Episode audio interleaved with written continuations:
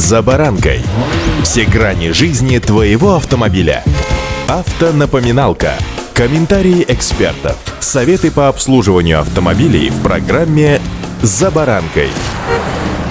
Приятно понимать, что есть люди, готовые тебя поддержать. Вот и в нашей с вами автомобильной жизни наметилась определенная поддержка. С вами «За баранкой» Александр Карпов. Здравствуйте. Автомобильные факты.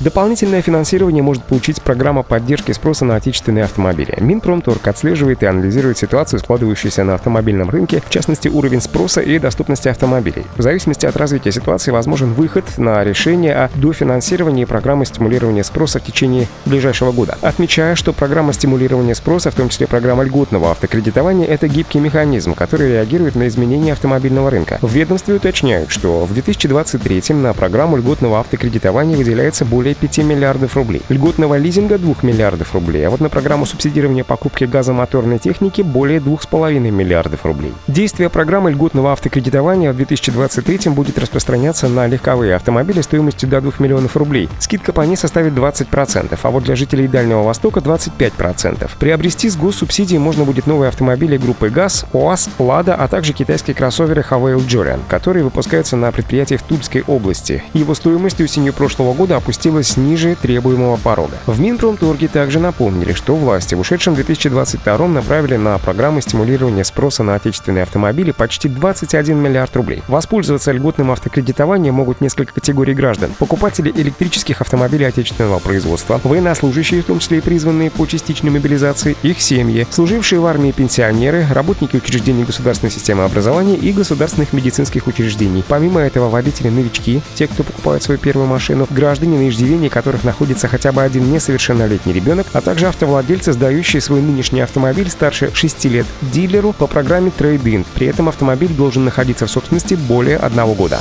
Автомобильные факты.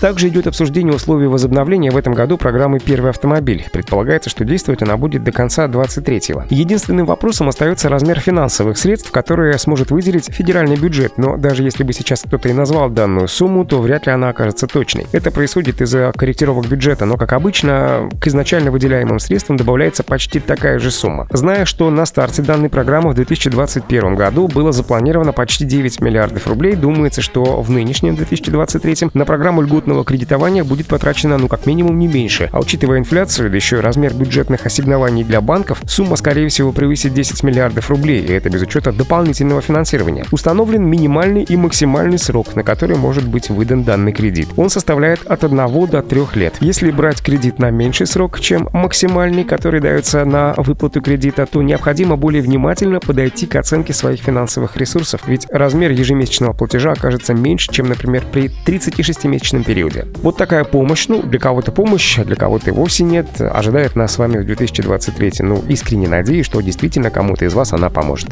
Удачи! За баранкой.